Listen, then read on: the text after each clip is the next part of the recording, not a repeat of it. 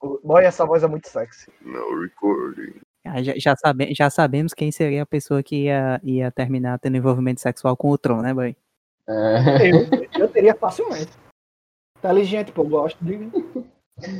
então, podemos? Isso é- não, podemos é só mais na frente, porque vamos começar a campanha eleitoral de fato aí. Eu só queria três coisas hoje: a paz mundial, amor incondicional e dar uma chupada nesse pau. Eu só queria três coisas hoje: a paz mundial, amor incondicional e ouvir o Surfcast todos os dias. Aí sim. Aê. Porque eu não posso chupar o meu próprio pé. E Mas sejam eu chupo, bem-vindos. eu chupo o seu cangote. Olha, diga. Sejam bem-vindos a mais um Surfcast. O número eu não sei mais, mas vocês vão ver aí logo após. E a gente tá com a galera de sempre, né? Eu queria que vocês se apresentassem aí, eu não vou nem chamar hoje, só comecem aí. É, meu nome é Jairo, arquiteto. E esse é aquele podcast igual a bolsa de colostonia. Só um saco de merda. Ribeirão da Massa aqui, valeu. Sim, e aí? Ninguém mais vai falar não? Gordo, você tá surdo? Tonha tá aqui, viu? Boa noite, senhoras e senhores. Imposto é roubo, é, propriedade privada e sexo e gênero são construções sociais. Boa noite. Tô indo embora. Peraí, se é, se- mas peraí, peraí, se isso é tudo construção social, então imposto também é, pô. Aí roubam um conceito social, a porra toda, cara. Eu só tô aqui pra fazer o caos, meu amigo. O Surfcast vai ser o primeiro podcast a, a gravar com gênero neutro, né? Então, todo mundo falando com gênero neutro. Gênero e neutro. Boa noite, pessoal. Já errou. Boa noite, galera do podcast. Sejam bem- sejam bem-vindos. Sejam bem-vindos. bem-vindos. Aí perdeu, perdeu a aula, perdeu a aula com o Biel. Pra quem quiser, se- quem tiver interessado aí no curso do Gênero Neutro, pode entrar em contato com o nosso amigo Biel, que ele tá com contato aí de um curso 100% eficiente. Mas a pergunta que eu tenho pra vocês pra iniciar esse podcast aqui: quem é pior? Bolsonaro, Biel Jampa ou o cara que fez a música do Zap Zap? Rapaz, primeiramente, respeito com a música do Zap Zap. É, exatamente. Não tem nem, não tem nem, não tem nem o que argumentar aí. É o próprio Bolsonaro, né? Mas enfim. né? Sei não, acho que Biel Jampa é tenso, boy, também. É parelho. É, mas Biel Jampa fica ali pau a pau. Talvez ele possa ser o futuro presidente, né? Olha aí. Hoje a gente vai falar um pouco sobre a situação que a gente vive no Brasil, política, né? Um assunto que não foi conversado ainda no podcast. E eu espero que o que a gente fala sobre política hoje não seja aquela história que todo mundo já conhece, né? Tá chato falar sobre política, ninguém aguenta mais falar sobre política. Então, você que tá ouvindo esse podcast, aguenta aí que apesar do assunto ser política, a gente vai tentar visar coisas que não são tão é, faladas no cotidiano. Por exemplo, é, eu, eu vou dar um exemplo aqui. Eu acho que a sociedade ela melhorou com relação à política após Bolsonaro. É, Já falando de diferentes de política, eu acho que a primeira coisa que a gente deve falar é sobre o. Eu vou chamar de efeito Bolsonaro durante esse, esse, CF, esse CFcast, tá? Que é o quanto a sociedade começou a querer entender de política após ter essa questão de polarização. Não sei se vocês perceberam, mas ficou tipo um rolê. Pelo menos no meu ensino médio e no meu fundamental, ninguém falava de política. A não ser da política local, né? De prefeito. Que eu sou do interior e política do interior é bem forte. Eu posso até falar nos rolês depois aqui. Mas é incrível como todo mundo entende as funções políticas após o Bolsonaro, porque ele foi um cara que foi tão ruim, né? Ele fez tanta cagada na política que as pessoas começaram a entender de política para que tenha argumentos para criticar os apoiadores, né? Não, tipo, realmente eu concordo com essa parte que Randy falou, que tipo, isso era um pensamento que eu tinha muito no começo, né? Quando o começo da gestão já tava aquela história de ficar com a mão na cabeça esperando a merda que ia vir. Mas, de fato, eu percebi muito isso, de que a galera passou a procurar mais coisas e entender melhor sobre elas. E outro, outro aspecto, por exemplo, é com a, relação dos ministros. Eu, particularmente, era uma pessoa que não me interessava sobre as, conhecer o nome dos ministros, saber a história do pessoal. E hoje isso é uma coisa que acontece demais. Inclusive a galera vai escacaviar a vida dos ministros que são indicados para achar problema, achar qualquer outra coisa, tanto que terminou do jeito que tá aí. Que um ministro que foi descoberto que o cara não tinha graduação E nem chegou a tomar posse. Isso aí começou bem antes, na real, né, Bira? Tipo, na, nas eleições e tal. Na última eleição, a galera, uns dois anos antes, né, que começa já aquelas campanhas, o pessoal já tava bem engajado por causa dessa questão do Bolsonaro já, né, que ele vinha crescendo e tudo mais. Isso, mas é, tipo, com o Bolsonaro em si, eu, eu particularmente não acho que foi uma coisa tão muito antes, porque ele era meio que tido como um cara que nunca seria eleito, tá ligado? É, meio que preparou o terreno, né, pra galera. Um cara que foi dito que nunca seria eleito e foi eleito não sei quantas vezes deputado. Pois é, cara, mas é, é, é diferente, pô. Aí eu não vou ter propriedade para falar porque eu não sou do Rio de Janeiro, eu não sei o que é, cara, como é que é a coisa lá. Se você é ouvir do Rio de Janeiro aí, manda uma mensagem pra gente dizendo como era o Bolsonaro deputado. Aparentemente não era bom, porque ele não fez nada. Até porque se, vo se você fosse do Rio de Janeiro, você tava com três tiros na camisa, né? Aí. Sim. Tem esse detalhe. duas marcas de bala perdida ali atrás. Eu, não, eu já discordo de Rony. Eu não acredito que tenha começado com a eleição do Bolsonaro, não. Eu acredito que tenha começado no período de Dilma, da segunda, da segunda eleição de Dilma, quando ela enfrentou a Aécio. Porque ali começou a, as manifestações, a galera realmente a criticar os políticos, entendeu? Ir pra rua. Não seja leviano. É, eu vejo, eu vejo essa passagem como eu acredito que foi após essa eleição que aí Bolsonaro começou a ganhar força e aí quando Bolsonaro começou a ganhar seguidores, antes mesmo dele ser eleito, as pessoas já começaram a criticar e aí rolou o impeachment da Dilma, né? E eu acho que foi a partir desse momento que a galera começou, porque. E ficou meio que rancoroso. Não sei se, se vocês sentem isso, mas virou um rancor, né? A galera, ah, vocês deram impeachment em Dilma, mas olha o presidente que vocês apoiam. E aí começou esse ciclo vicioso que tudo é avaliado na política, inclusive até os secretários, né? Uma coisa, velho, uma coisa que eu não imaginava nunca era a galera tá averiguando secretário, ministro, tá ligado? Coisa que. Estudando de fato. Mas, mas o que a galera. O que a galera critica muito nesse, né? Eu até concordo desse negócio do impeachment de Dilma e comparar com o Bolsonaro, boy, você pega o que Dilma fez foi tipo uma pedalada fiscal. Eram coisas que já aconteciam e a gente já sabia, mas nunca era era era como é que se chama? levado a sério, botado para fora por causa disso. Aí você pega Bolsonaro, em época de pandemia, fazendo as merdas que ele faz, falando das merdas que ele faz, que ele fala, tá ligado? Tipo, sendo racista, sendo preconceituoso, é, incentivando a violência, mentindo na ONU, sabe? Então fica um negócio, fica um negócio que tipo, vai, porque ele ainda não foi impeachmentado, como, como esse homem ainda não foi preso, sabe? Porque não vale a pena, pô. É, também, porque a gente tá vindo de um impeachment recente e isso aí quebraria a economia do Brasil de uma forma pior do que a gente já tá. E outro fator também interessante é que Bolsonaro, ele não. Ele é blindado. Ele é político nato, entendeu? Não foi o caso de Dilma. Dilma nunca, nunca foi política, ela nunca teve pleito político. E Bolsonaro ele já é deputado há muito tempo, então ele tem contatos que blindam ele de sofrer investigação, alguma coisa desse tipo. É, não é que, eles blind, não é que ele blinda, né? Porque ele vai mudando as pecinhas aqui, outra ali, até chegar no. Como foi com a, a PF. Concordo, mas para ele mudar as peças, ele não faz só, entendeu? Ele precisa de apoio político para mudar determinadas coisas. Então isso, essa foi a diferença entre o que Bolsonaro faz e, por exemplo, Dilma fez. Dilma nunca foi política mesmo, né? Ela trabalhou como, como ministra, se eu não me engano. Dilma trabalhou, é, foi ministra, né? E isso não é suficiente para você ter máfia política, entende? O Bolsonaro, ele sabe jogar o jogo político, né? Ele sabe com quem ele tem que conversar, quem ele tem que tirar, quem ele tem que deixar. A única coisa que Dilma tinha de proteção era ser do PT, obviamente, e ser apoiada por Lula. Isso aí era a única proteção que ela tinha.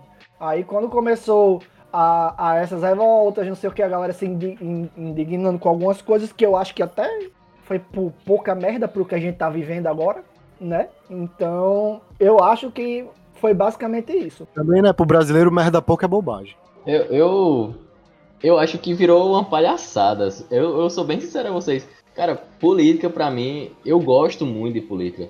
Gosto, não vou mentir. Adoro estudar política não tenho tanto conhecimento como queria ter, por falta de tempo para estudar, mas eu vejo muita palhaçada, velho. Por exemplo, é, aquela, aquele clipe da dancinha do Bolsonaro. Daqui a uns 5 anos, essas galera, essa galera que faz esses.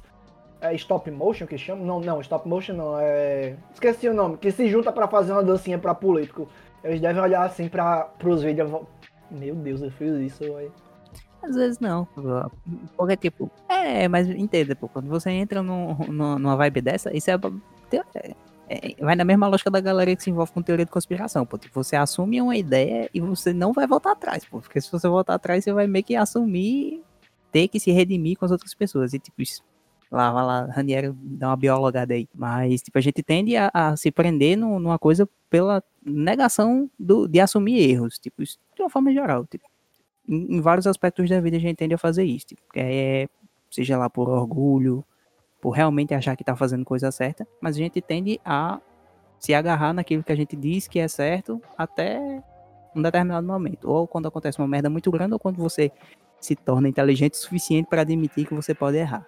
Aí, tipo, bicho, isso não é comum, que é o, o ponto dessa fuleiragem toda que a gente tá vivendo é isso. Tipo, a gente vive numa dualidade que a galera não abre a cabeça para escutar o outro lado e perceber o que se tem em comum e o ponto do meio termo onde a gente precisa chegar para fazer uma coisa melhor do que um extremo ou outro. Vai, mas eu já vejo um pouco parecido isso com, com, com o que Bira tá falando. Por quê? Porque eu vejo muitas pessoas próximas a mim, tanto que defendem a esquerda como que defendem a direita, que eles não buscam pesquisar sobre o outro lado. Só as partes negativas. Ah, o ministro é uma bosta. Ah, o ministro não tem isso aqui, não tem isso aqui. Porra, no, pesquisa o teu lado também, pesquisa o ministro que tinha na época do, do outro presidente, entendeu? Vá vendo, vá, vá, vá fazendo a comparação. Ah, isso aqui é bom, isso aqui pode agregar no, no meu conceito político, entendeu? Isso aqui não agrega. Ah, meu conceito político com relação à economia é mais fraco. Isso eu vejo no lado da esquerda ah, mas é, em termos sociais a esquerda é melhor, entendeu? A galera não faz essa, esse parâmetro, só ah, o meu é melhor e foda-se, não, não faz nenhuma comparação e nem tenta agregar a parte boa do outro a si, a, a, ao seu movimento, entendeu? Político. Só um ponto rapidinho, é que esse negócio, inclusive, de, de, de colocar direita e esquerda, isso é relativo, pô. Isso para o Brasil tem um pensamento, nos Estados Unidos é outro pensamento, que pronto, a galera que é de esquerda lá, que são os democratas, se, se trouxer para cá, os caras ainda se alinham mais à direita, tá ligado? É, é isso muda de um lugar para o outro. Teoricamente, o esquerda e direita, é, direita é quem tá na, na, no poder e esquerda geralmente é quem tá na oposição. A, denom a denominação é essa, politicamente não, não é mais utilizado aqui no Brasil, mas era utilizado politicamente assim.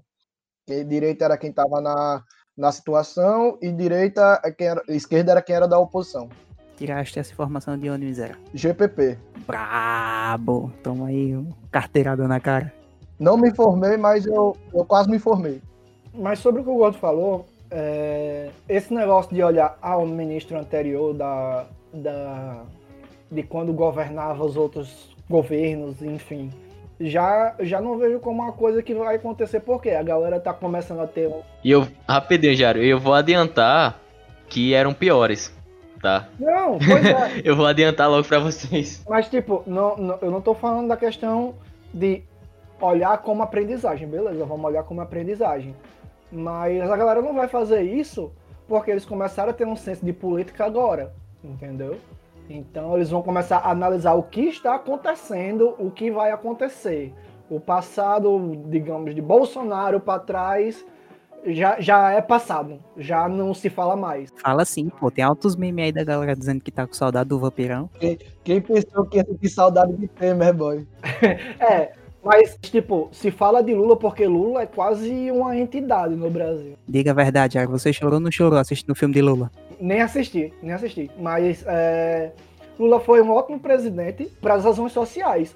Muita gente saiu da pobreza. Ele fez, ele fez muitas coisas pelos pobres, mas ele também, eu não vou dizer que foi um cara perfeito, ele também teve seus problemas, como todos os políticos aqui no Brasil têm.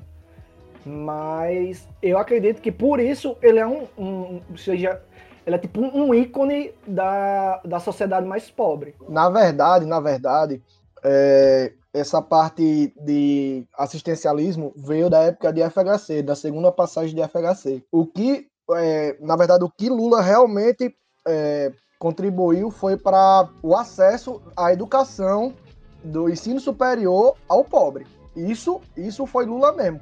Fazendo o quê? Aumentando vários IFs, todo, toda cidade basicamente tem IF, é, aumentando os poderes e as capacidades da, da, das UFs, entendeu? A parte social, a parte do, do social foi com, na época de FHC, só para ficar essa reiteração aí. Eu queria, eu queria só deixar claro, assim, eu concordo com o ponto de vista de Jairo que vamos seguir para frente. E eu até vou jogar um ponto aqui para vocês que eu acho que chegar a um presidente como Bolsonaro foi, era inevitável para o Brasil. A gente chegaria. Cara, vocês, vocês têm que entender que. Bo... Uma hora essa merda ia acontecer. Sim, Bolsonaro era o cara que estava ali para representar o que o Brasil estava passando, estava se tornando, entendeu? Eu acredito que se fosse qualquer outro, fosse Aécio, fosse qualquer outro de direita, iria ganhar essa campanha. Bolsonaro ele chegou, ele chegou no momento certo e estava na hora certa. Foi aleatório isso, entendeu? Eu, eu, tenho, eu tenho uma teoria de que o vacilo do Brasil para chegar ao ponto de eleger Bolsonaro foi não ter votado em Aécio na, na eleição passada. Eu acho que o Aécio é um filho da puta tal, mas não chega nem a metade da fila da putagem do que Bolsonaro é. E já tava numa, e já tá, e já tava numa, numa, numa, pegada de que, tipo, o PT ia se fuder, pô. Uma hora o PT ia, ia acabar a, o, o, mandato dele. E acabou do jeito que acabou, e a galera ficou puta, e um que dava cacete em PT de verdade era, era Bolsonaro, então a galera foi nele. Entendeu? Real que elegeu o Bolsonaro e que Bolsonaro falava o que Bolsonaro falava o que a massa falava, né? Bolsonaro falava que todo mundo, o povão queria ouvir. Exatamente. E, e, tipo, ele começou com esse. O com povão esse não. que era dele, né? O povão de algumas áreas de área. O É. povão, o povão não. É. Não, mas é, é massa. É massa, sabe por quê? Isso. É isso que eu tô. É, é isso que a gente tem que entender. Barba colocou um ponto interessante. Ele atingiu a massa do Brasil, pô. A gente pensa que a massa do Brasil é o pobre e tudo mais. Aquela história que Lula foi eleito tantos anos com o pobre. Mas, velho, a classe é, exorbitante no Brasil é a classe baixa média, naquele esquema ali, que é justamente a galera que tá estressada com o quê? Com assalto, tá estressado com de saco cheio de roubo, que acha que todo político é corrupto, não é, tá? Eu vou deixar isso aqui claro no podcast. Gente, existe políticos bons, tá? O problema é que a gente não vota neles. Tá vendendo seu peixe, é safado. Ah, não é, é. É a verdade, pô, mas tem. Isso é muito verdade, pô. Às vezes, às vezes, tipo, não é nem o melhor político do mundo, mas você vê que ele é melhor e ele não é eleito. Tipo, eu vou dar um, um exemplo aqui bem que, de que nunca seria eleito. Eduardo Jorge, na época de, de, de Dilma e Aécio, que ficou pau a pau. Era um ótimo político, pô. Propostas consistentes. Propostas é, consistentes, exatamente. Ele pregava o que falava, propostas consistentes é, consistentes e que seriam viáveis, tá ligado? Exatamente. Ele era, um, ele era um ótimo presidente. Não é aquelas propostas exorbitantes, ah, vou tirar o Brasil da pobreza. Como é que você vai conseguir tirar o Brasil da pobreza do jeito que tá, entendeu? É gradativo, pô. O Caba não tinha essas ideias muito, muito doidas. Ah, as- aí só por ele não ser de um, de um grande partido da esquerda ou da direita, ele não foi eleito. É, bom, é- aí, tipo, isso mais ou menos entra num. Eu não tenho propriedade suficiente nem conhecimento pra argumentar, mas, tipo, um negócio que eu acho muito falho é o sistema partidário daqui, tá ligado? Que, tipo, existem vários partidos que a denominação pouco foda-se, que às vezes o nome do partido não tem nada a ver com a ideologia que eles, que eles pregam, que eles aplicam. Aí a galera sai criando partido a toda, torta e a direito pra se aliar por causa de pessoas, que aqui não, não, não Honey, Honey do interior, também tem um conhecimento do interior, posso falar com propriedade. Que, tipo, as pessoas não se aliam por ideias, as pessoas se aliam por pessoas. Fulaninho de tal, que foi prefeito tal ano, beleza, tá comigo. Vai pro partido tal, vai também. Bicho, isso é uma desgraça.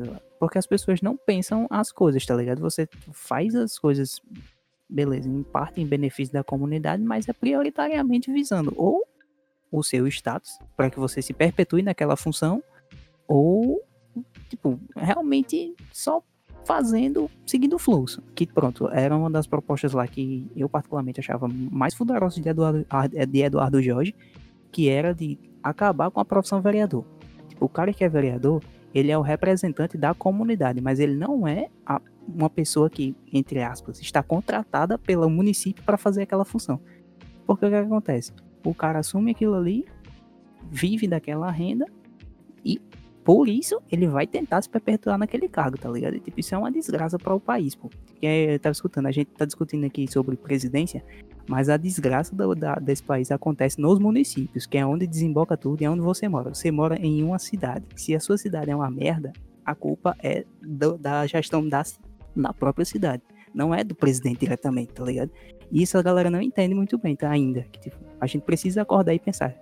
Você resolve os problemas onde você está. Não é jogar lá para presidente da república pro cara resolver um problema lá de assunto. Não vai. Eu vejo, eu vejo exatamente isso, boy. E principalmente no, no, no, nosso interior, eu vejo que, que é muito pior do que, do que a maioria dos outros interiores que você vê, pelo menos a minha visão, né?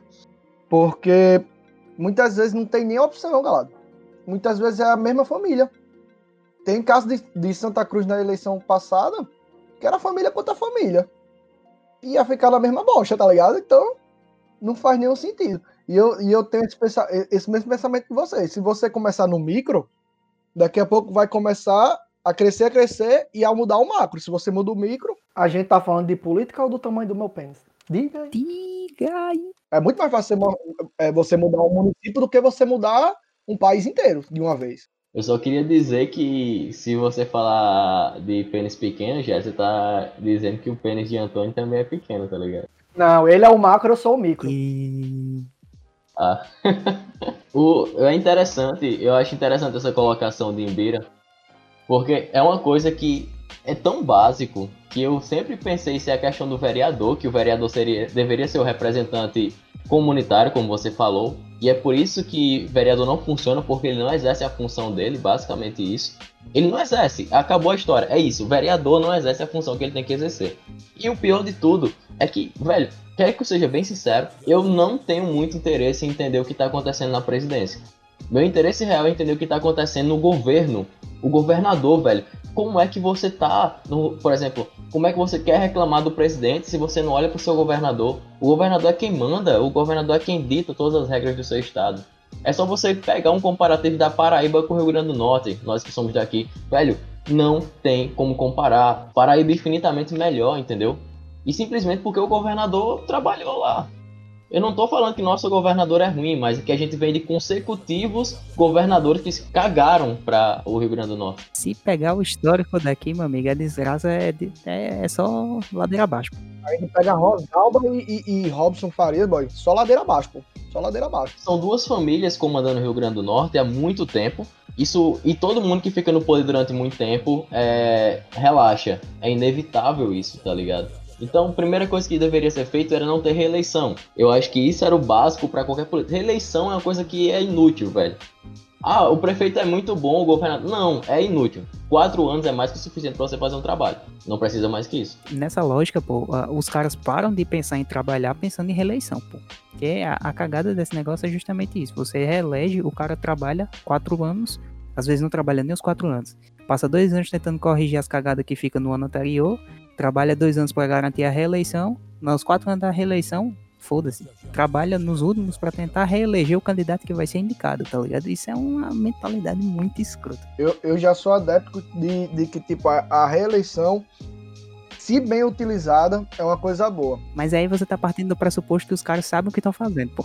Não, sim, sim, sim, sim, sim, de fato. Porque assim, a gente tem a opção de, de que, tipo, ah, o cara tá continuando no bom, bora manter o cara, deixa o cara continuar a ideia dele.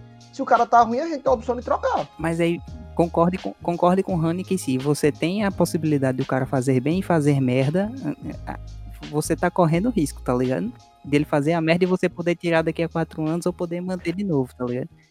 Eu concordo com, com eu concordo com o Rani, mas faz sentido também ter o, o, a reeleição, entendeu? Partindo desse pressuposto de que no primeiro ano ele vai trabalhar dois anos para corrigir o anterior e dois anos para se reeleger, para outra eleição ele não trabalhar nada, assim pode ser a primeira, entendeu? Pode pegar a primeira. Ah, foi eleito. Vou ficar aqui aproveitando. No último ano aí eu ver se eu faço alguma coisa. Ou às vezes nem faço. É, é porque, tipo, é, a gente aqui não vê os caras trabalhando por continuidade, tá ligado? Porque pronto, é, esse negócio é traumatizado da minha cabeça, que eu tava assistindo uma aula de CIT que o professor falou. que a gente aqui no Rio Grande do Norte é, tinha a possibilidade, sei lá, isso lá na década de 70, de desenvolver um minério que poderia substituir silício, que a gente poderia construir chips com mineral extraído aqui, no Grande do Norte. É, só que isso era um projeto do, do governo do estado, que foi descontinuado porque o cara do governo adverso foi eleito na campanha seguinte e ele não quis continuar aquilo para não dar os créditos à gestão anterior. Aí você fica, puta que pariu, os caras deixaram de construir um polo industrial que poderia acontecer para não dar o crédito ao o, o cara da gestão anterior, pô. É, uma dúvida, era o grafeno? Era o grafeno, Embira? Eu não, eu não lembro qual é o minério, eu só lembro da história e que isso me deixou muito pistola, velho. Acredito que era o grafeno. Acredito que era o grafeno. É alguma coisa que pode ser extraída de mina de sal também. Mas aí a gente não precisa também ir muito longe não para falar da década de 70. A gente pega aí a década de 2000, não sei se eu não sei, de Micarla. Micarla simplesmente foi eleita e pegou tudo. Ei, vamos tirar esses negócios aqui que, que, acho que era Robson, foi Robson, né? Eduardo, não? Não lembro. Carlos Eduardo, isso, Carlos Eduardo, exa exatamente. Vou tirar aqui tudo que Carlos Eduardo fez, ela tirou de, seja de pai, coisa paisagística, seja. Pintura de parada de ônibus, pô. Pintu, é, pô. O, é, eu acho que ela foi ela que, quem desativou o, o, parque, o parque lá da cidade. O parque da cidade, que foi Oscar Niemeyer, que fez. Deu uma desativada assim por um tempo. Foi, só porque era do governo anterior. Eu fico pensando, por que, tá ligado? Por quê? Vocês falaram muito sobre. Beleza tem políticos bons, tem políticos bons, existem sim, com certeza, muita gente com boa intenção de trabalhar no Brasil. Só que aí quando chega lá no sistema, a máquina não deixa, porque a máquina é um sistema, é uma gestão, existe uma gestão ali e a gestão não funciona. O que, que os caras fazem? Já que a gestão não funciona, vamos mexer por baixo dos panos. Aí começam os acordos, acordos políticos, começam as propinas, começa tudo no mundo. E aí vira uma bola de neve, né? Não tem como o cara trabalhar. Pra mim, sistema eu só lembro de, de Bop. Sistema é foda, parceiro. Que? Do Bop, o filme do cara.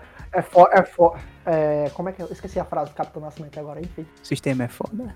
Deve ser isso aí. Enfim, mas aí pronto. Tipo, eu tinha esse pensamento também de que não tinha solução dentro do modelo que a gente tem hoje. Só que aí pronto, eu fui escutar um, um, um episódio do, do, do, Flow Podcast aí, fazendo jabá dos caras, que é uma, uma entrevista com bolos. Bicho, ele dá uma solução lá que é muito simples. Aí não tô fazendo nem propaganda porque eu não sei se você tá escutando a gente em São Paulo. Mas. Joga bomba em Brasília e acabou. Não, pô, não, não, não. Se ligue, é, o bicho tá concorrendo agora pra Prefeitura de São Paulo, né? Aí eu, os caras lá perguntaram, mas e aí? Você sendo eleito, você vai fazer o quê? Porque se não tem apoio da galera, como é que você vai conseguir governar? O bicho disse, rapaz, existe uma, uma mentalidade, uma possibilidade de coisas de ser feita que é gestão participativa da população. Chega numa comunidade e pergunta: e aí, vocês estão precisando de quê? Porque isso no plano da cidade é, acontece, mas a gente sabe que na real não é. E, rapidinho, Beira. Isso aí deveria ser uma função do vereador? Exatamente, que o vereador é o cara que leva da comunidade onde ele está, que tipo, tem isso, tipo, o vereador da cidade. Não, pô, o vereador é para ser de uma comunidade específica, cada um representar um lugar diferente, que é para levar questões diferentes. Mas o vereador surgiu justamente para isso. Exato, mas aí, como tudo que como aqui no Brasil, se você tem uma burocracia para um negócio, ela é deturpada. Sim, era como se fosse representantes de bairros para levar sua, sua visão do bairro para, para a prefeitura, né? Aí, aí pronto, aí ele fala lá que tipo, a, a ideia dele de gestão é tentar levar as pessoas contra o próprio sistema, tá ligado? Que é tipo o seguinte, chega na comunidade e pergunta, vocês estão precisando de quê? É praça? É pavimentação? É posto de saúde? É escola? Aí a galera vai dizer, não, prioridade da gente quer é escola. Beleza, vai ser construída escola. Leva a proposta para a Câmara dos Vereadores e tá lá mostra pra galera.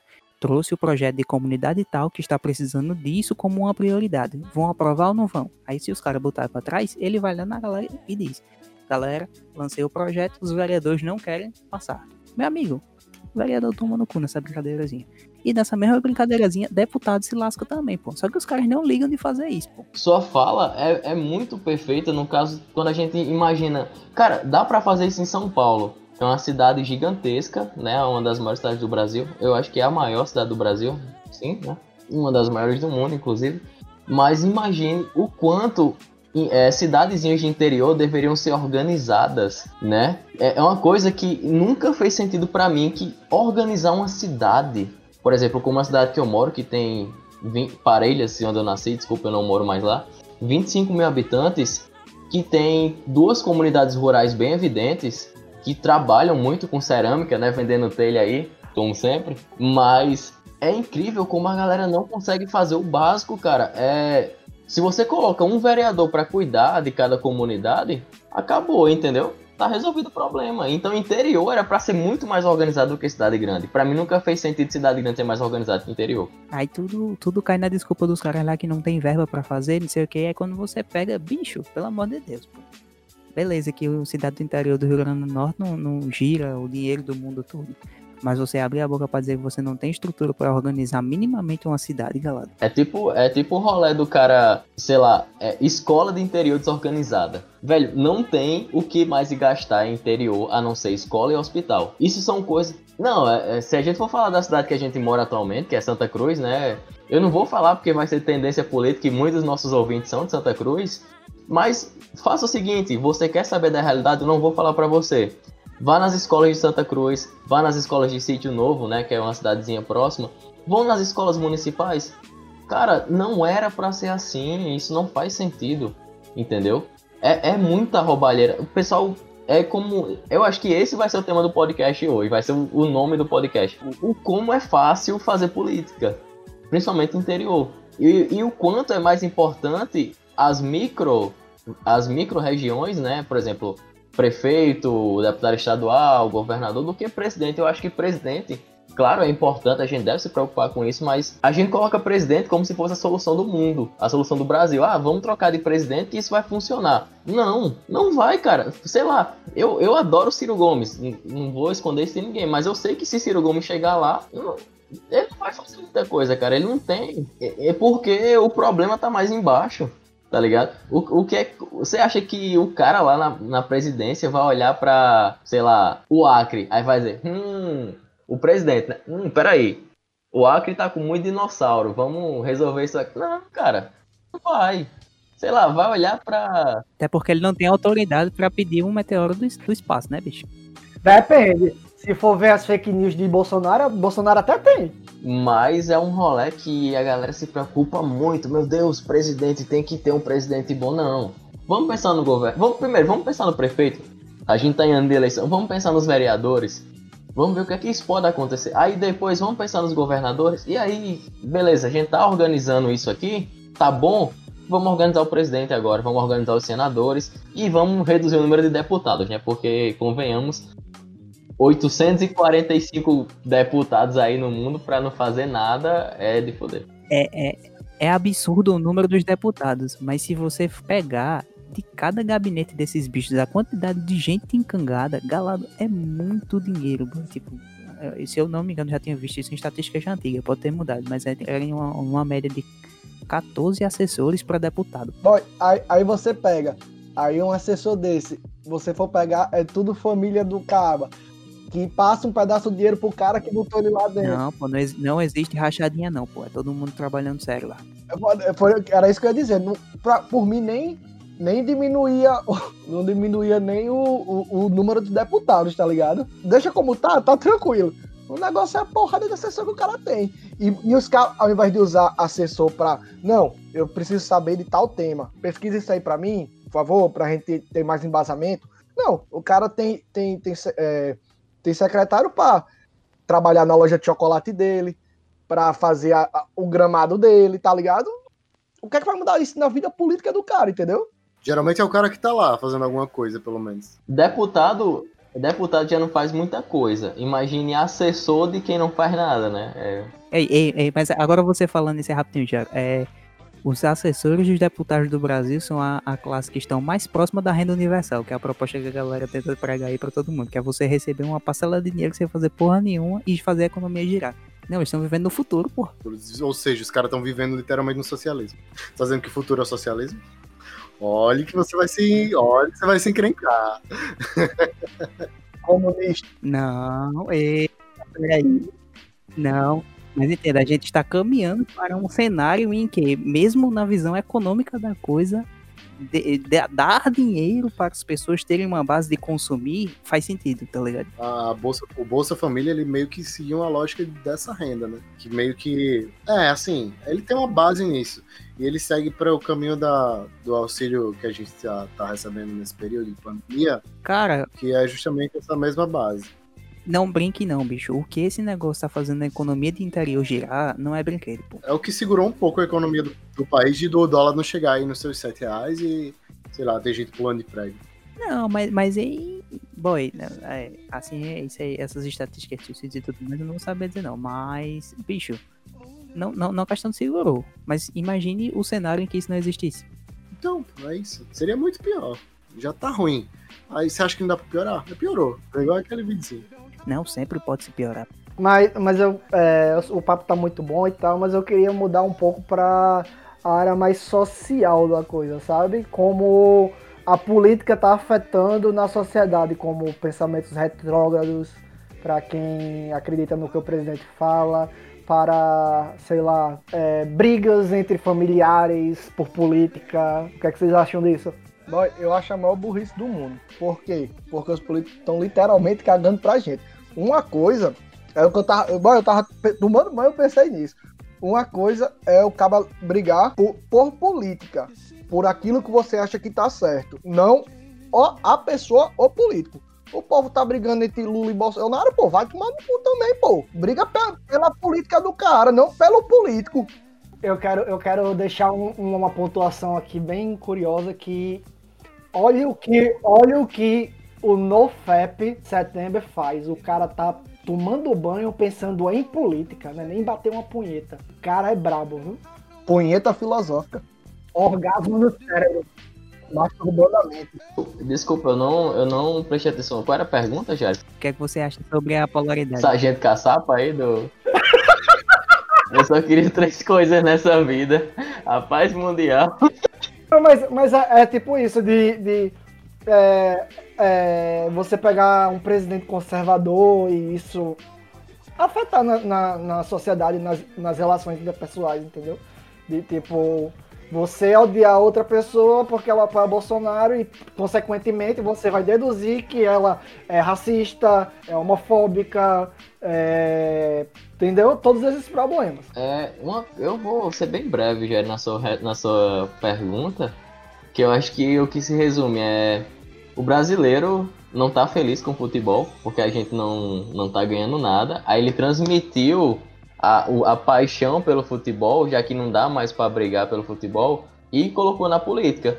E é isso agora. É como se fosse um joguinho de futebol, porque política já deixou de ser muito tempo. É, é, é, quando você vê que Bolsonaro tá fazendo política levantando um anão, você entende que a política tá uma merda, né, cara? Você tem como argumentar? Então, nesse cenário aí, Jário, nesse cenário aí que você falou, o anão é a taça. Caralho, bicho. Então vamos fazer uma analogia. Uma analogia, então. A política brasileira é o futebol. E Bolsonaro, o presidente, é o Flamengo sendo campeão. É isso. Concordo. Ah, Perfeitamente. Perfeitamente. A analogia terminou completa. E pra completar, Bolsonaro é Ribamar, tá ligado? Acabou logo. Hoje tem do Ribamar. Um abraço aí pra Ribamar. Ribamar, se você tá ouvindo esse podcast, nós te amamos. Vamos lá, tá, tá, vamos lá. Vamos lá. Bolsonaro, Bolsonaro, Seria o Palmeiras, chato só o caralho. Bolsonaro é o Flamengo. Vamos lá. Bolsonaro é o Flamengo. Lula é quem? Lula é o Corinthians. Diga aí.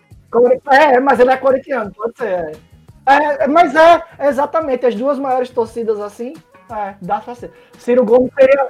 ser- é, Ciro Gomes seria o quê? É. Não, eu acho que seria, seria o Internacional. Sempre chega lá, mas nunca é campeão. Mas é, eu, eu, gost, eu gostei de um. Eu gostei de um Twitter que o cara falou assim, meu irmão, para de brigar que, que qual time é melhor, porque os dois times só não perdem porque um tem que ganhar, né? É a atual situação. O futebol brasileiro tá tão ruim que não tem time bom. A política atualmente do, Bra do Brasil tá tão ruim que eu não sei se tem, assim, entre as opções grandes, que claro que é- nunca tem opções boas, mas não tem é, apelo social, não vai chegar, cara. Entendeu? O caso de Eduardo Jorge, que a gente comentou mais cedo, por exemplo. Não tem apelo social. bicho, mas é, sai, fugindo um pouco da analogia, mas se prendendo ainda de certa forma ela. Tipo, oi, é isso, tá ligado? A galera meio que transmite a emoção de uma competitividade para uma coisa que não deveria ser uma competição, pô. E quando você vai para esses debates, a gente deveria estar tá discutindo ideias, não pessoas. Beleza, fatos entram nessa questão, mas e não gerando acusações, né, Embira? Porque Exato. você percebe que o, a, o debate político são acusações, não são. É, eu acho que foi na eleição de AS Dilma que não, você não via proposta, pô. É, não tinha uma proposta em debate, era só tipo, ah, você fez isso, isso, isso. Não teve. Isso, fugindo dos debates. Só isso. Bolsonaro foi eleito sem apresentar nenhuma proposta, galera. Vamos, que, vamos mudar tudo isso que tá aí. Era. Pronto. É, então. É. Aí. Mas, mas o que eu queria trazer mesmo é, era essa ideia de que, tipo, bicho, a gente tá aqui com duas ideias, entre aspas, uma dualidade, que a galera meio que veste a camisa de uma coisa e ao invés de você buscar argumentos, seja lá a seu favor a favor do outro lado. A galera pesquisa coisas que você quer ouvir. É que aí esteja aqui dito. Você geralmente vai procurar informação nos canais que você confia, que por coincidência do, do destino e tudo mais, são os canais que falam coisas que você concorda. Certo? Certo. Mas aí, bicho, beleza.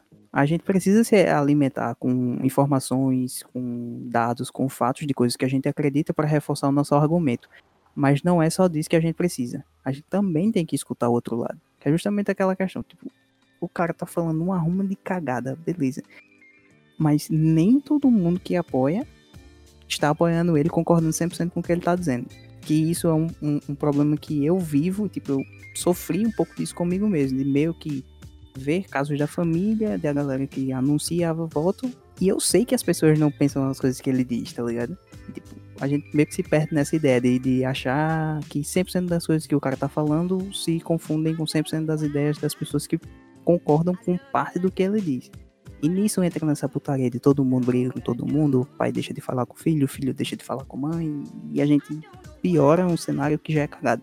Boy, e sinceramente, eu não discordo, eu não votei Bolsonaro, fique claro. Mas eu discordo quem votou nele, sendo bem sincero. Pela, pela, a, pela realidade, pela conjuntura que existia no país na época, eu não tiro a razão de quem votou, entendeu? Agora, meu problema é com quem ainda apoia, depois de toda a merda que ele falou, depois de toda a merda que ele fez. Aí sim, aí eu vejo que tem um problema mental. Porque antes, porra, ok, o caba, o caba é a mudança que, entre aspas, que, que ia trazer pro Brasil, é o cara que é diferente, é o cara que vai brigar com o PT, que o PT era o mal, ele era o bom, entendeu? fazia, fazia relativamente sentido. Mas, rapaz, depois, depois de 2020, no meio de uma pandemia que o cara cagou para tudo para a pandemia, só pensava nos, nos benefícios dos seus aliados. E a galera continua apoiando um cara desse. Aí, para mim, eu acho totalmente errado. Vou, eu queria dizer que eu vou mostrar esse podcast pro seu pai, viu, Antônio Paulo? Pode mostrar. Eita. Será que a gente vai ser convidado ainda para Graçandu depois disso?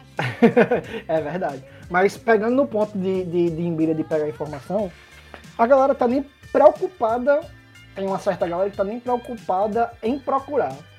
Pega, é, recebe as fake news, as famosas, né? Pelo celular. Eu tiro muito, eu tiro muito pela, pela mãe, a mãe de. A, a avó do meu filho. Pela avó do meu filho. É, que tudo que aparece no WhatsApp ela acha que é verdade. É, digamos, a China está fazendo a vacina para botar um chip e ela diz que não vai tomar a vacina porque não quer ser controlada pela China. Pablo Vittar sabota as vacinas que vieram para o Brasil exportadas da China. Ó, esse Pablo Vittar foi longe demais dessa vez. Mas se você mandar, eu mandei, eu mandei um, um eu fiz uma zoeira eu fiz uma zoeira com ela, que ela tava muito nesse negócio de fake news. Aí eu mandei uma reportagem pra, pra, pra ela, daquelas aquelas fake news de tipo, ah, fulaninho morreu, sabe? De 2015, eu não, eu não, eu, eu nem procurei nenhum atual. Pegando, Silvio Santos morreu, joguei pra ela. Ela não olhou a data, perguntou a todo mundo se Silvio Santos tinha morrido mesmo. E as amigas não sabiam também, acharam que era verdade. Entendeu? Então aquela comunidade acredita em tudo que se fala, entendeu? Ela botou no SBT, ela fez, Jairo, coloca aí na SBT na, É, na sua casa que aqui não funciona. Eu quero saber se estão falando alguma coisa de Silvio Santos, não sei. Meu Deus do céu, velho. Eu acho É um negócio ridículo esse até. efeito que vocês falam de, de fake news, de... cara, isso é, é resquício de educacional, tá ligado? São coisas que o cara não, não quer ler, o brasileiro não lê mais, tá ligado? Seja lá o que for. Tanto, tanto que o, a, a, mídia- a jornalística, os caras apelam pra manchete, tá ligado? Que é o, o máximo que a galera lê. Tipo, joga a informação que quer se propagar na manchete e foda-se. E eu quero só deixar outro parêntese aqui pra você que tá ouvindo, que, gente, jornalista não é inimigo de ninguém, tá? Óbvio do BG é sim. É inimigo sim, aquele galado. É, se não fosse o jornal, claro que existem matérias, uma ou outra, que são demasiado exageradas, né? Mas, cara, mas, no geral, o jornalismo ele tem a função de delegar as coisas que acontecem. né? Então, se não tem aquele cara ali falando isso, criticando, e é claro que ele vai criticar sempre, sendo partido A ou B, porque é o que dá ibope, entendeu? Não adianta Mas, mas pegando o ponto, o ponto do gordo aí, do blog do BG, a gente tá falando de jornalista. Blog do BG é um vendido. Eu tô criticando mesmo, foda-se, é um vendido. Quem tiver pagando pra ele falar bem, ele vai falar. E foda-se. Tem muito isso na mídia. Muito. Mas se você pegar as grandes mídias que tem que trans... Obviamente, algumas são tendenciosas, mas sempre mostrando a realidade do que tá acontecendo. Mas eu, eu não sei se eu concordo não com essa história de que, tipo, as grandes mídias são isentas. Bicho, quando você pega gente que tem representatividade muito maior, os caras, eles são envolvidos com coisas maiores? Eu, eu não disse isento. Peraí, isenta, só deixar claro aqui, Ribeiro. Isenta não, o que eu quero dizer é que elas são necessárias e elas não são inimigas da sociedade. Não, sim, com certeza. Aí, o, o- a questão é que o senso crítico não tem que ser de responsabilidade exclusivamente do jornal ou da mídia que está publicando o negócio. Você que está lendo a mensagem, você tem que saber, não, assim, não estou jogando a responsabilidade de, de, de saber tudo nas suas costas, não. Mas se você está consumindo o conteúdo, a responsabilidade crítica da análise sobre aquilo é sua, não é de quem está fazendo, porque a ideia do cara joga para você e você acolhe o que lhe convém ali. E, e, teoricamente, a- o jornal não é nem para lhe dar opinião, é para lhe passar fatos, entendeu? Teoricamente. Pois é, teoricamente. Mas aí é onde, é onde eu- o, o, que eu queria discordar de você é que, tipo, bicho, a gente sempre vai ter o viés. A gente, um negócio que eu aprendi muito lá de, de CT, que a galera é, criticava neutralidade científica, que, tipo, ah, a ciência é neutra porque ela só mostra os fatos como são. Não necessariamente. Porque quando você estuda uma coisa, tem uma série de fatores que estão por trás. Tipo, você está vendo um fato a partir de uma visão com aspectos específicos que você está considerando para provar a sua tese. Ou seja, você está partindo de um ponto seu para provar aquilo verdadeiro ou falso, entendeu? Aí e a galera pensa tipo, ah, é um, é, um- ah, é fato pelo fato, isso é a verdade, isso foi o que aconteceu. Eu fico, bicho, não necessariamente. Aquilo ali de uma forma sutil pode ter embutido as opiniões das pessoas. Aí, tipo, até recentemente eu vi um filme que, beleza, tem lá suas tendências e tudo mais, que é o escândalo. Que eles mostram meio que o, o que acontece por dentro da, da Fox, a emissora americana. Bicho, tudo enviesado pela visão política dos caras e da gestão. Quem organiza, tipo, o, o, o programa tem que ser feito desse jeito, a, a notícia é noticiada assim, e foda-se. Se eu não me engano, tem um filme, um filme que concorreu até o, o Oscar, se eu, não, se eu não me engano, que é o The Post. É um assim, que fala muito bem sobre essa, essa questão da, da política envolvida com a- o jornalismo. Que certas coisas não podem ser publicadas ou têm que ser publicadas com um certo. uma entonação diferente, digamos assim. Eu queria deixar uma parte bem evidente que é essa questão do a ciência é fato, né? Tá aqui o artigo científico, não pode lutar contra os dados. Eu sou da área, tá? Já passei muito tempo trabalhando no laboratório publicando. Cara, é tão sujo, é, é tão sujo quanto política. A iniciação científica, a ciência, é tão suja quanto política. Tipo, os caras brigam para publicação. Existem revistas que são tendenciosas, tá? Existem corretores e, e, pessoas que averiguam os artigos lá dentro, que são dos laboratórios e por isso que esses artigos são aceitos, tá? Então, por exemplo, é, professor X é aluno de professor X que também é corretor de uma revista. Ciclope? Ciclope? Nossa, velho, essa aí. Wolverine, Wolverine? Mas, por exemplo, é, sei lá, Imbira é meu orientador e Imbira também é um corretor. Um, ele faz correção da Plus One, né? Que é uma revista famosa de ciência aí. Você acha que se eu mandar um artigo como Imbira como meu orientador, por que ele não vai aceitar, cara? Entendeu? Por mais que o artigo seja todo cagado, vai aceitar. Ou, ou por exemplo, um assunto.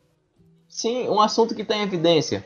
Covid a revista vai querer publicar qualquer coisa que saia de Covid, por mais que seja irrelevante, porque isso dá visualização, e visualização dá dinheiro.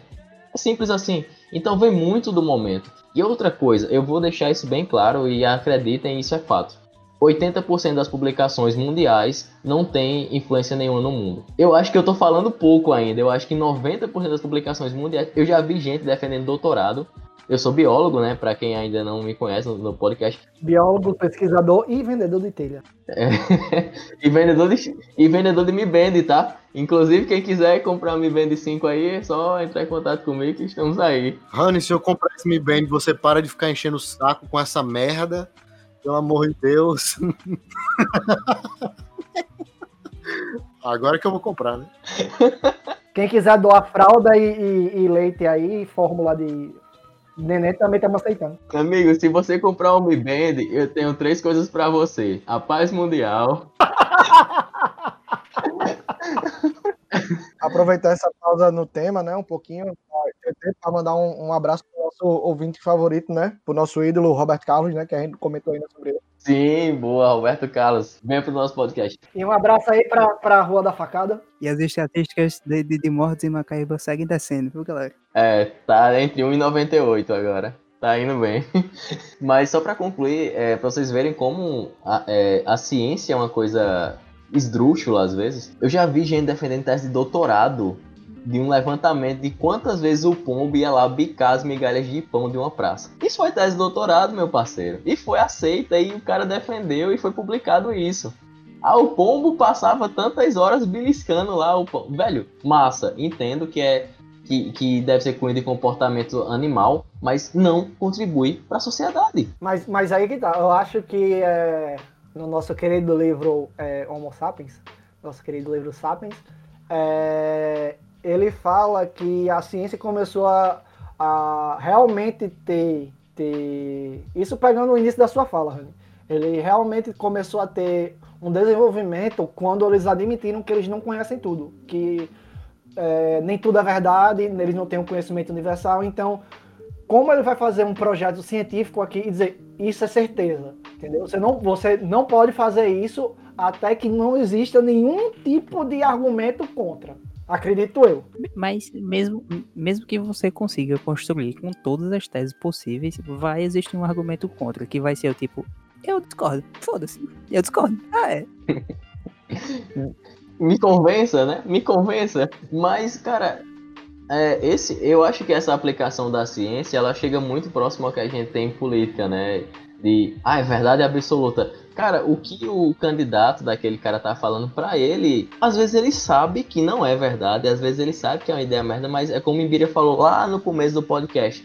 A gente tá fazendo um buraco, um fosso, que quanto mais a galera erra, mais fundo vai e mais difícil fica de voltar. Entendeu? Porque vai chegar, tipo, vamos aceitando. Começou com a história lá. Vou dar um exemplo agora. Vou dar exemplo de Bolsonaro porque é o atual presidente, mas tá? Podem ser outros, outros presidentes e outros governadores. É, não se sintam, exatamente, não se sintam contemplados. É tipo, Bolsonaro começou fazendo o quê? Ele começou apontando a arminha. Aí a galera, ah, arminha, dá em nada, né?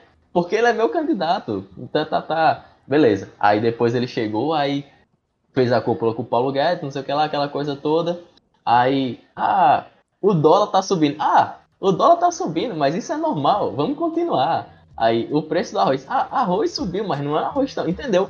Tipo, o cara fica aceitando e vai entrando cada vez mais fundo nesse buraco. Não tem retorno, cara. N ninguém vai dizer assim. poucas pessoas eu vi, eu vi, na verdade, eu, desde a última da eleição de, da candidatura de Bolsonaro até a eleição que ele venceu e até o atual momento, eu só vi um bolsonarista se converter e dizer não, realmente Bolsonaro tá fazendo merda. Um, cara. E eu vi muito bolsonarista, pra você ter noção de como isso é, é tenso, né? Mas eu vejo, eu vejo que, que muitos não mudaram porque justamente por, por ter essa cabeça conservadora, entendeu? Por, por não, não, não querer mudar aquilo que eles acham que é certo. Se eles acham que é certo, então foda-se. Entendeu? Pode vir mil pessoas mostrando que é errado, mas eles acham que estão certo. Acabou. Rani, mas eu queria deixar claro que tudo que você falou não desmerece meu conhecimento e eu vou apagar todos os comentários até hoje. Então, né? Já, já começa a piada interna aí. Eu, eu, eu, já, já penso diferente. Eu acredito que é o ego do ser humano, que não admite estar errado. Você pode dizer que 2 mais 2 é igual a 4, mas ele vai. Se ele achar que é 5, ele vai dizer que é 5 e não vai dar o, a, o perna, a perna a torcer. É o braço, né? É, dá a perna É, quem não tem braço tem que dar a perna a torcer mesmo. É, foda-se, o braço a torcer. O...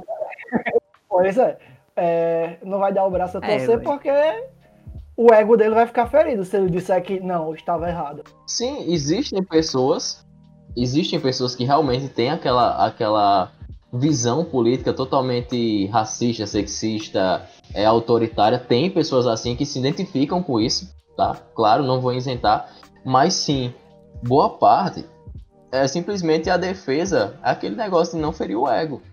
Eu acho que isso aí é a grande massa, seria mais ou menos 75%, né? Bicho, é, tipo, a gente entra nesse, né, nesse ponto, aí eu, eu chamo a atenção de coisas que a gente precisa se policiar para fazer, se a gente já faz, ou para não fazer no caso, né?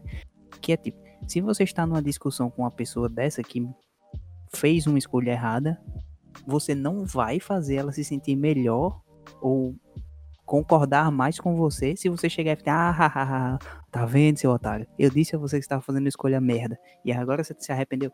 Bicho, não é assim que se faz.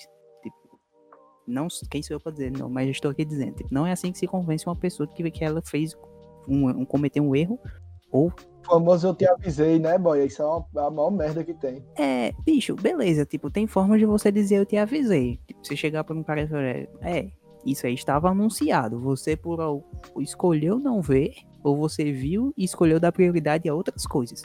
E tenha honestidade de assumir isso. Que tipo, os caras dizem, ah, mas eu não sabia. Bicho, você escolheu não ver e escolheu dar prioridade a outras coisas. Mas dizer que não sabia é, é de fuder, caiu o cu da bunda aí. Só, só o pica-pau passando pano, né? Ai, ai, esse meu político aqui, né? Vou aproveitar o gancho, vou aproveitar o gancho de Imbira, que ele estava falando dessa questão de é, não, não, o jeito errado de convencer as pessoas, né, que é a, a fala agressiva, que é muito dito, mas cara, acredito que essa, o pior jeito de você convencer uma pessoa é o que as pessoas fazem aqui no Brasil atualmente com relação à política. É tipo, o meu lado é melhor do que o seu, e eu te avisei e é, vai estudar, vai fazer uma pessoa que tem a mínima, o mínimo senso de como converter, de como usar uma PNL, né, Barba? A gente já conversou sobre isso fora a parte. Mas, cara, não é assim que se convence as pessoas. É tanto que vendedores têm uma lábia. Então, políticos têm uma lábia. Você vê político brigando com o outro, dizendo, olha, o meu é melhor do que o seu. Diz isso em debate porque é o que chama a atenção. Mas fora dos bastidores é todo mundo se abraçando, bonitinho e tal, porque ele sabe que um dia vai precisar daquela pessoa.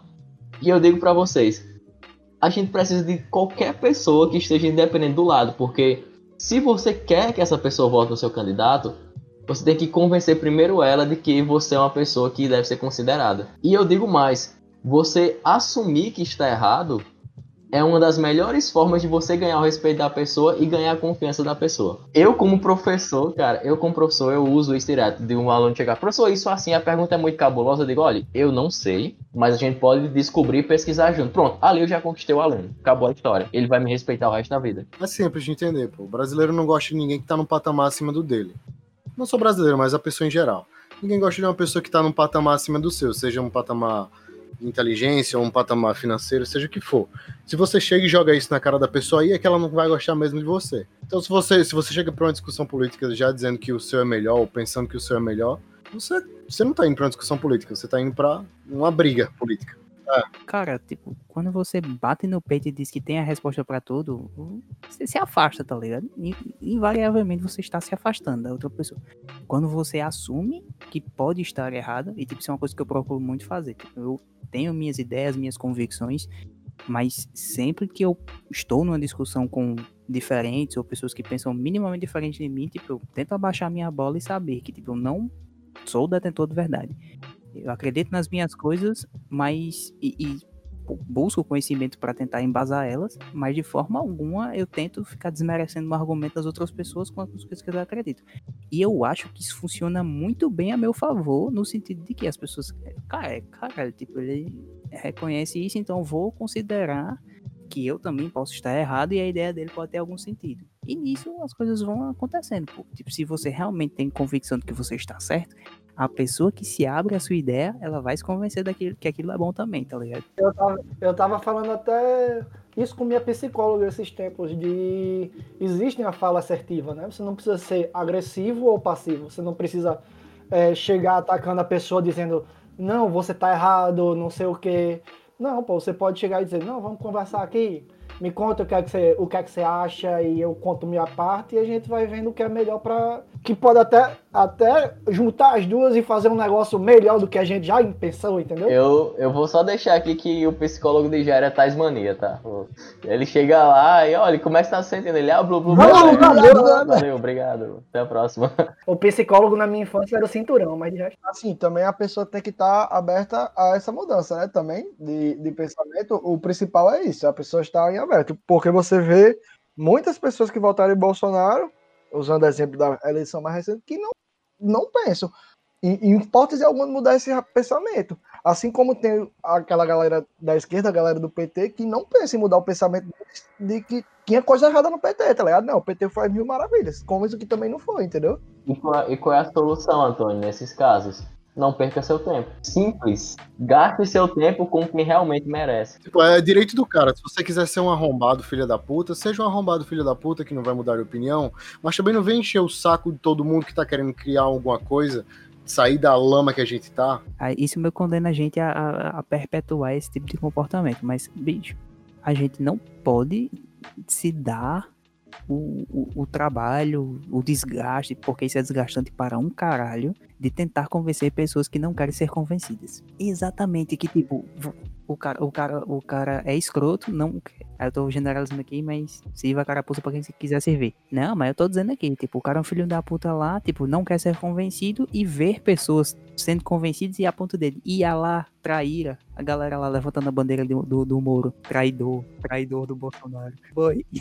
Merda, galera. Mas, mas, mas é, é- é tipo isso, é tão. A galera tem tanto um político de, de estimação que a todo mundo que eles é, idolatravam, tipo Moro, saiu do, do, do, do governo, falou mal do Bolsonaro, botou no cu do Bolsonaro e mesmo assim a galera ainda fica, ah, Moro é traíra, não sei. Não, ué, não. Porque existe a questão da idolatria pelo ser humano. O ser humano ele precisa de alguém para quem ele olhe assim e tenha um algo que ele se apoiar e nossa, eu preciso chegar, eu preciso ser assim, eu preciso me identificar com alguma coisa.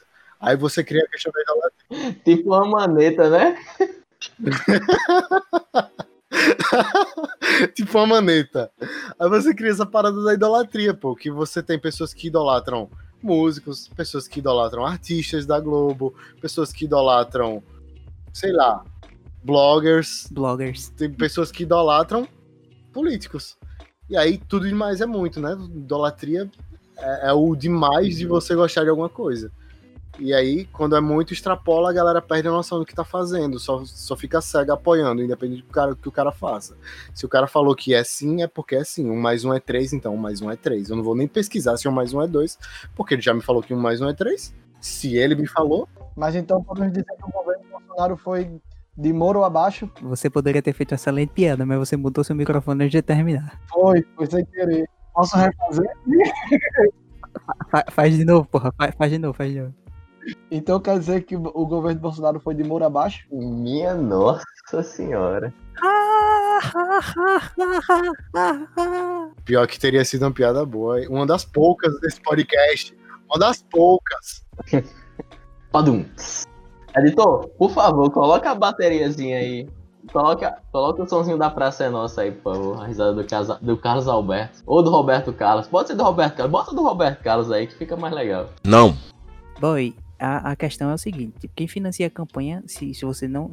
Beleza, tem seus furos e tem que ser feito correção, fiscalização e tudo certo. Mas tipo, se você não dá fundo partidário, quem se elege é quem recebe mais dinheiro de campanha das empresas. E o cara recebendo dinheiro de campanhas, ele vai governar em prol dessas, das, de quem coloca ele lá no poder, pô. Tem que existir, porque tipo, a logística da campanha aqui é feita de uma forma muito curta, é, para se realmente dar visibilidade para quem tem dinheiro em gastar em mídia, pô. Você vê campanha de partido pequeno? Você não vê. Os caras têm isso aqui de espaço, pouquinho, que, e o que se discute nos debates que deveriam ser as propostas de cada um de forma equilibrada, não acontece, pô. Porque os caras que são dos partidos menores, que geralmente é quem tenta fazer alguma ideia diferente, os caras não conseguem explicar porra nenhuma porque eles são o alvo da chacota no debate. Aí, tipo, se você elimina o fundo partidário da equação, ficam só os grandes, quem tem dinheiro para financiar o negócio, e a gente continua, ou pior, a situação que a gente já tá, porque quem vai pagar é quem vai querer os benefícios do governo para si mesmo. Mas aí você acha que o certo é tirar dinheiro que poderia ser investido em outras coisas que o, o Brasil poderia ser melhorado para uma eleição que eles poderiam resolver simplesmente dividindo o tempo de, de propaganda eleitoral, por exemplo, igualitariamente o partido. Mas aí o dinheiro vai sair de onde, Antônio? Entenda, eu, tipo, eu entendo seu ponto e faz sentido. Só que existem outros aspectos a serem considerados, tipo, de vários outros lugares em que a gente pode corrigir fundo questão orçamentária. Inclusive, um deles a gente até falou aqui no podcast, que é a questão de assessoria de deputado, que isso dá dinheiro para, tira dinheiro para um caralho do, do, do da União. Eu, eu, assisti, eu assisti no jornal hoje, foi um economista que falou até que ao invés de tirar o dinheiro do Fundeb, é, a solução mais prática seria tirar. É, não são cortesias do, dos políticos. Benefícios, auxílios, benefícios. Benefícios, né? Benefícios de que não são necessários. É supérfluo. A real é essa. Mas aí pronto, tipo, eu entendo a indignação de quem acha que isso é um absurdo, mas bicho, pense minimamente nesse, nesse aspecto. Quem não tem dinheiro não consegue se eleger. Quem não tem dinheiro não consegue fazer campanha. E quem paga campanha são empresas, porra. E se você deixa a empresa pagar pelo candidato, o candidato vai governar para a empresa. Bom, mas eu, vou, eu volto a, a, a colocar meu ponto porque a, a, geralmente as campanhas são feitas por, quê? por rádios e, e televisões, né? E, essa, e essas empresas geralmente têm isenção fiscal, essas coisas, justamente por, porque são, são. Tem um nome específico, não vou lembrar o nome agora não. Mas era justamente para isso. Era para usar esse incentivo para você você ter aquele espaço, ter um espaço igualitário, entendeu? De campanha. Eu, é, é o meu pensamento. Não, eu entendo seu, seu, seu posicionamento, sua visão. Certo. Mas bora pra prática. Qu quantos minutos você vê de propaganda televisiva nas últimas campanhas? Quantos tempo de propaganda televisiva você viu dos partidos especificamente? Eu não assisto televisão, mas escuto rádio. Muitos. Aí, aí foda. Mas pronto, você escutou quanto tempo de, de, propaganda das coisas? Bicho, isso é. não é proporcional. Pô. Eu entendo, eu entendo, mas eu ainda acho errado que tirar o dinheiro que poderia estar sendo investido em outra coisa para um, um fundo partidário. No mundo ideal em que não existisse corrupção, isso seria prático. Aqui. Exatamente. É possível. Eu quero ver os políticos colocando skin com, a, com um santinho assim no Free Fire. Me... Sei lá, Lula 13 no Free Fire, o Bolsonaro, aí eu é. quero ver. Vai ser a, o então cara é que fizer isso vai ganhar a campanha, meu amigo. E aí o apelo.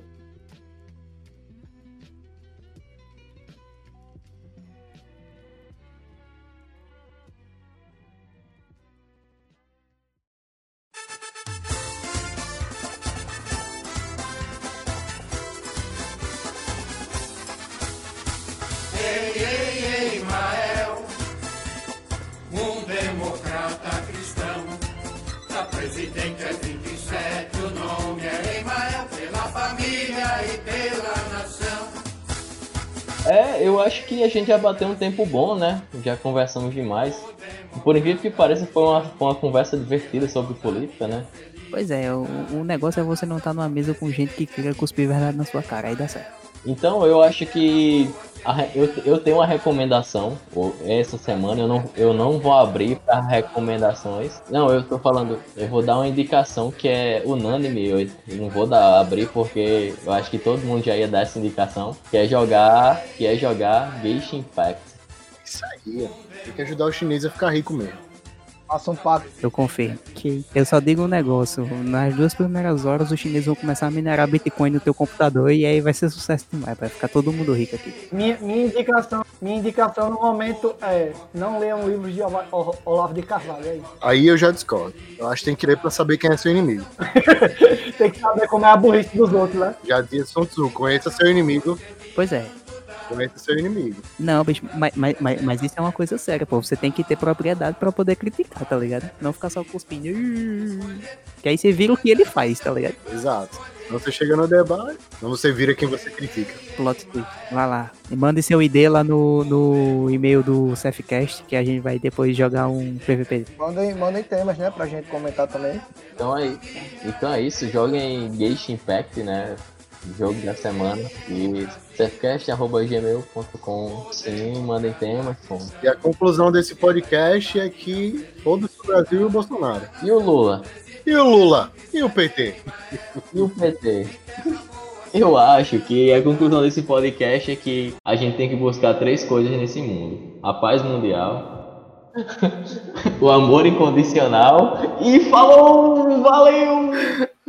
Top, caralho. Absolutamente pouco.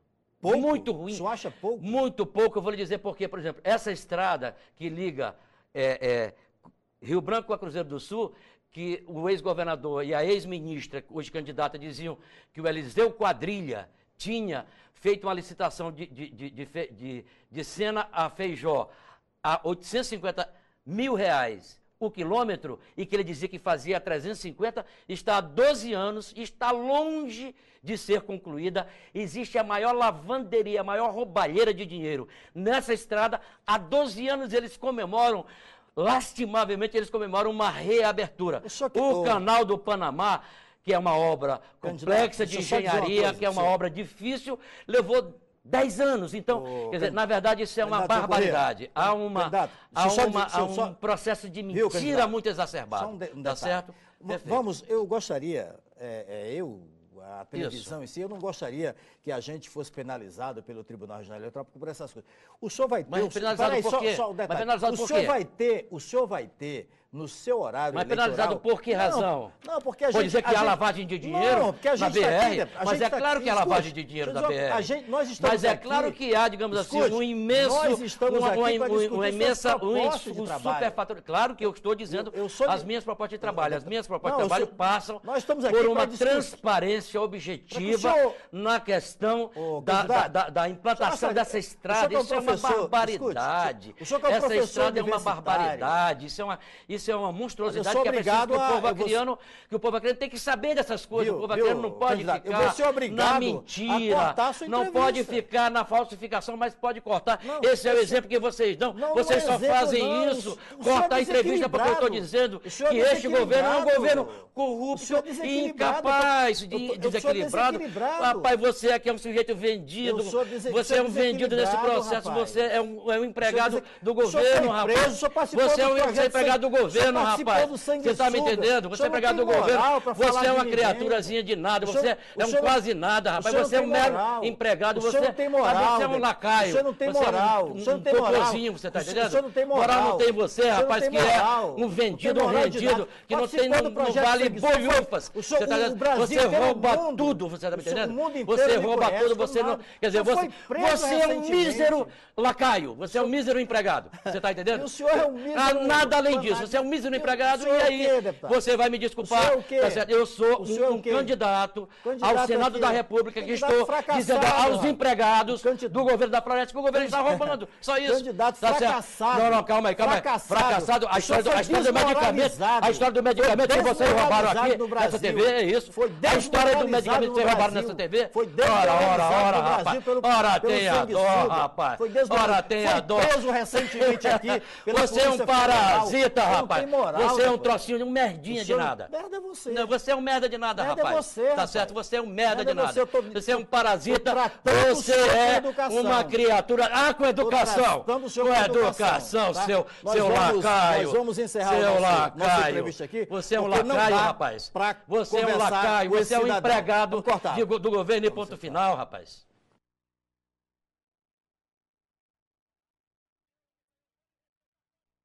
Você me respeita, seu filho da puta. Como é que tá? Seu filho não é? Você me respeita. Seu merda. Seu, seu vagabundo. Sabe, seu filho da puta. Peraí. Tá certo?